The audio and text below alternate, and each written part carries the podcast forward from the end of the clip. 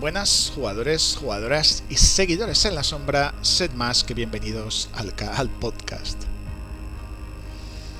El mes de abril ha sido un mes, yo diría que espectacular, espectacular, plagado de nuevos y buenísimos lanzamientos para, para ZX Spectrum.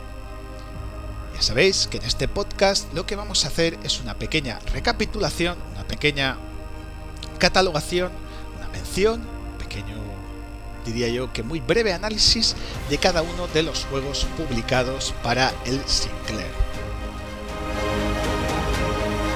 Este mes empezó todo un juego que nadie, que nadie esperaba y es que Boulder Dash Juniors de Remix es un juego de pollo que es un mix de Commodore 64, un Boulder Dash Construction Kit que hace referencia obviamente al arcade Boulder Dash, contiene 19 niveles antes de pasar a ser juego que sin duda hará las delicias de todos los fans del arcade.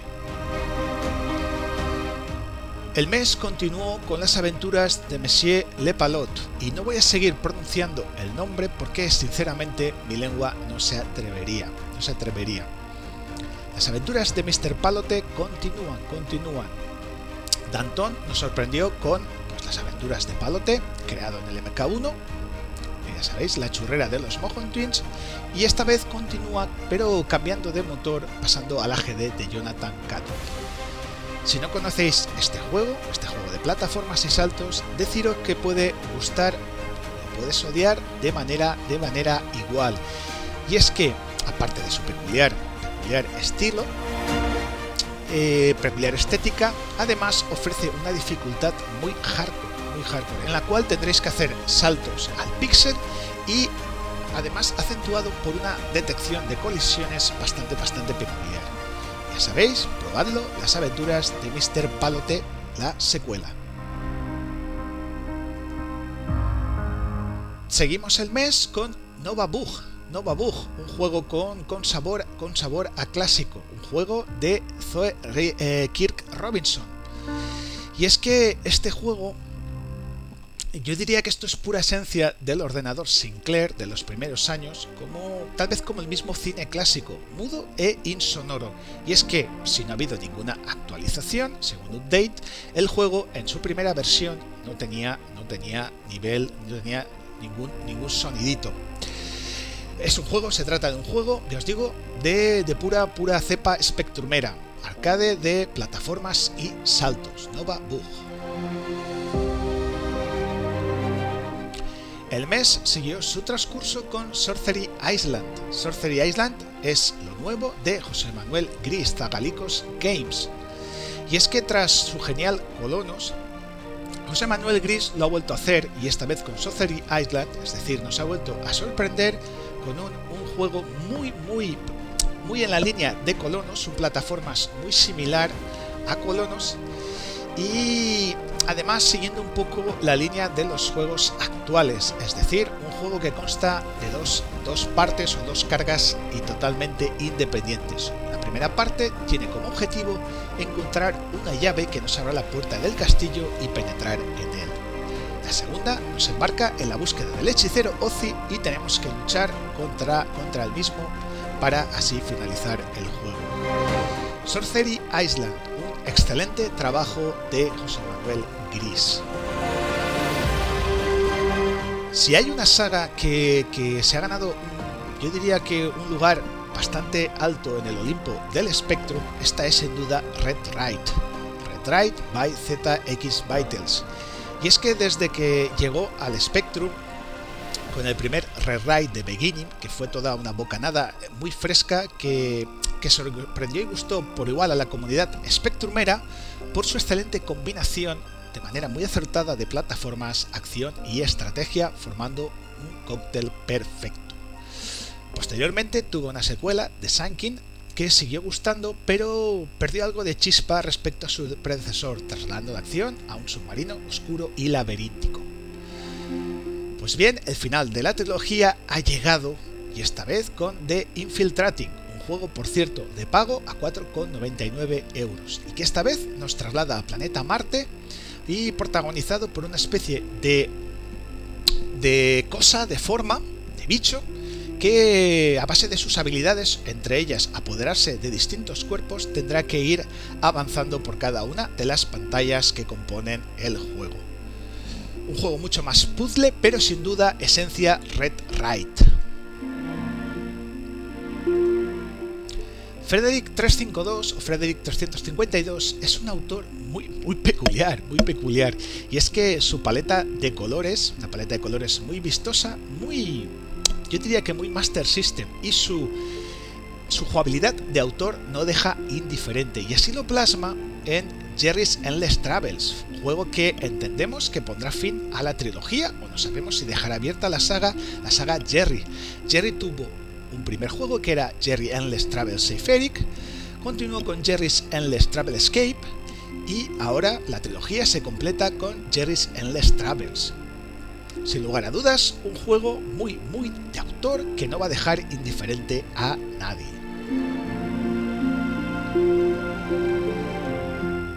Astro Phobos. Los creadores de Dark Transit, otra saga que pues también se está ganando terreno poco a poco y además les está dando un nombre, y me refiero a Goliath Experience Games, tienen un nuevo trabajo, Astrophobos, que continúa, digamos, embarcado en el mismo universo creado por Dark Transit, esta vez situando los acontecimientos un poco antes en esta peculiar línea del tiempo creada por, por los desarrolladores. El juego es muy, muy Dark Transit y podría estar incluso formando parte de la saga como una especie de spin-off. Esta vez, el nuevamente protagonista tiene que salvar la colonia de criaturas horrendas. Si no conocéis Dark Transit, esta es también una saga nuevamente muy muy peculiar y es que últimamente eh, cada uno de los desarrolladores está, está muy por la línea de crearse un estilo un aspecto, una estética muy muy particular y esta gente de Goliath Experience Games lo están consiguiendo. Si hay otro juego hispano este mes que pues que nos ha sorprendido y muy muy agradablemente es Escape from Freactonia. Y es que el juego de Crappy Gameth, también conocido por tener Yet Another Crappy Platform, un juego 16K, que bueno, no estaba mal, no estaba mal, pero que no, no era este, este juego. Y es que estamos ante un arcade style Cybernoid, un juego muy, muy eh, un shooter, que es un trabajo más ambicioso y atrayente de, de estos programadores. Un juego que desde aquí os recomendamos, os recomendamos escarecidamente y que debéis, que debéis probar. Una auténtica y agradable y agradable más que sorpresa. Un juegazo este Escape from Freactonia.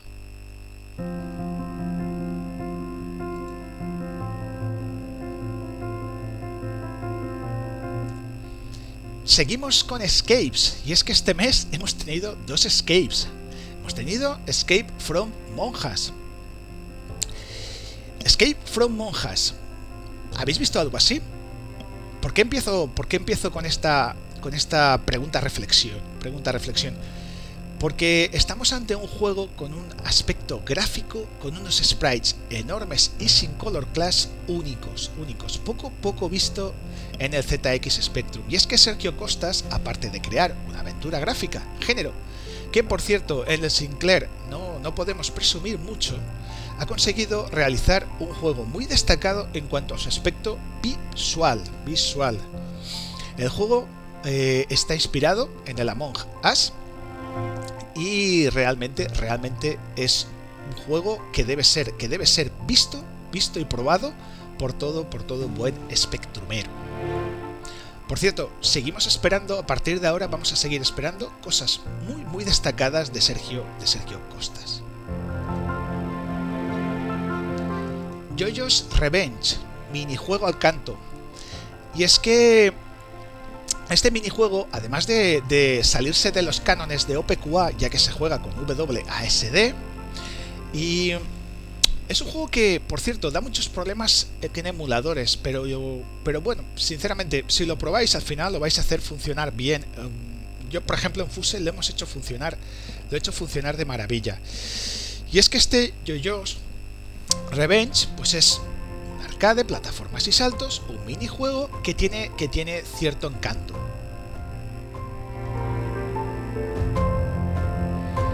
La última mazmorra, participante, primer participante en el concurso Basic 2022. Y es que el bueno de Asimov tenía ya preparado, prácticamente acabado, este, este juego para participar en el concurso by Maníacos de, de mazmorras, la última mazmorra. Y, bueno, viendo que lo tenía preparado, ha sacado un juego en Basic en el cual tenemos que localizar a tres monstruos guardianes para derrotarlos. Tras vencer al último de ellos aparecerá la llave en alguna localización del mapa. En el momento en que encuentres se abrirá la puerta de la última mazmorra. Estamos ante un juego hecho en Basic, con una especie de vista isométrica 3D, con un peculiar sistema de combates y que a los amantes del género mazmorreo les va a gustar.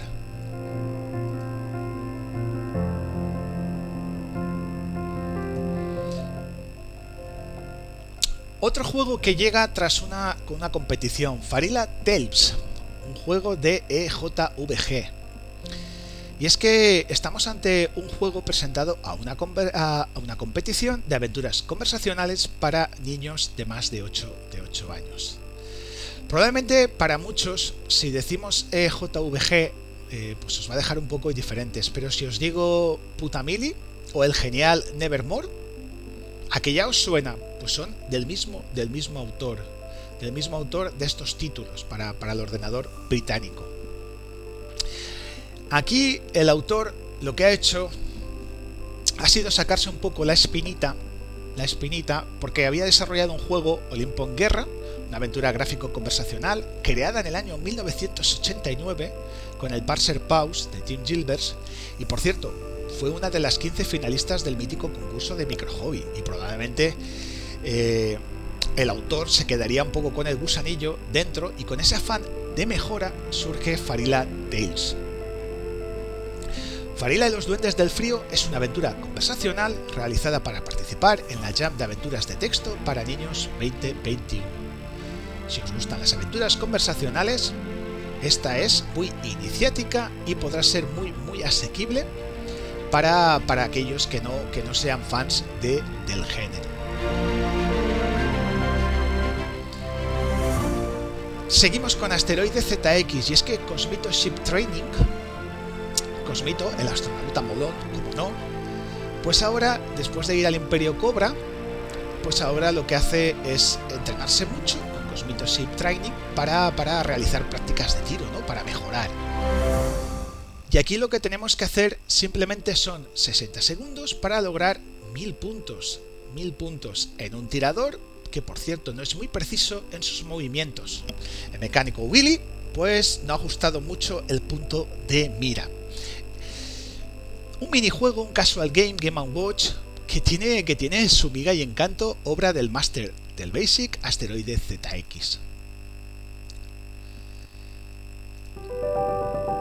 Seguimos con Frederick 352 y es que está muy activo, está muy activo. Lo que ha hecho ahora es mejorar su Cursed eh, School. Lo que ha hecho ahora es una nueva versión de Cursed School. Tenemos que deciros que Freddy 352, que ya lo hemos citado anteriormente, es un, creativo, es un desarrollador que siempre está, digamos que saca sus juegos en prototipo, pero siempre está eh, mejorando o actualizando sus juegos. En este caso le toca el turno a, a Cursed School.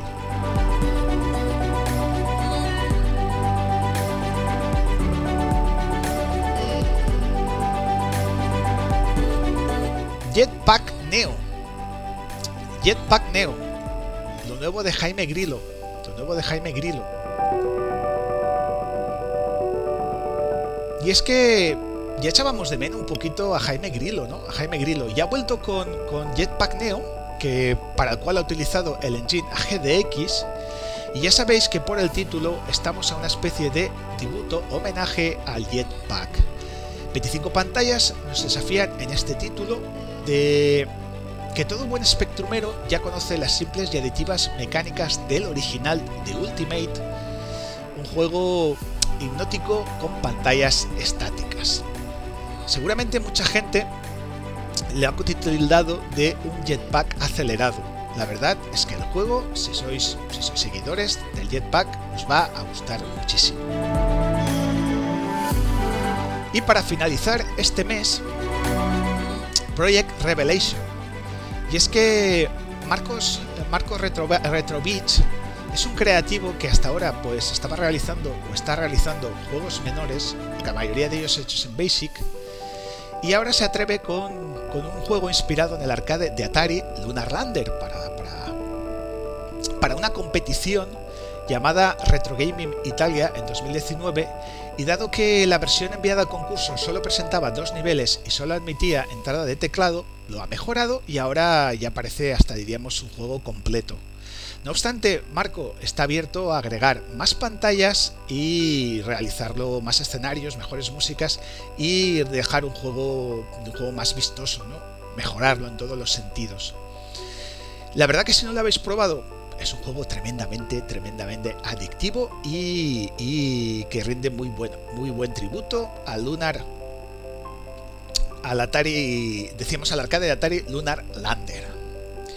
Y bueno, eso es lo que nos ha deparado este mes, mes de mes de abril para ZX Spectrum. Como veis, ha sido un mes bastante, bastante cargadito y, plagado de buenos, de buenos títulos. ¿Qué nos deparará el mes siguiente? Estaremos atentos con la ZX Dep que tenemos por ahí, los concursos de Maníacos. Mm, seguramente nos va a deparar muchas y buenas cosas. Antes de finalizar este podcast, me gustaría, me gustaría añadir a modo de bonus track una pequeña. Pues es un pequeño. una pequeña reflexión ¿no? respecto a algunas, algunas sagas o más bien una recomendación de sagas, una recomendación de sagas. Y es que mm, esto está sacado de Hobby Consolas, de Hobby Consolas. Y tenemos, voy a recomendar tres sagas como bonus track. Y una, la primera saga que vamos a recomendar es Metroid. Y Metroid es probablemente la saga más injustamente infra, infrautilizada de la larga historia de Nintendo. Pues incluso ha habido consolas de la gran Nintendo a las que no ha hecho acto de presencia, como Nintendo 64 o la Wii.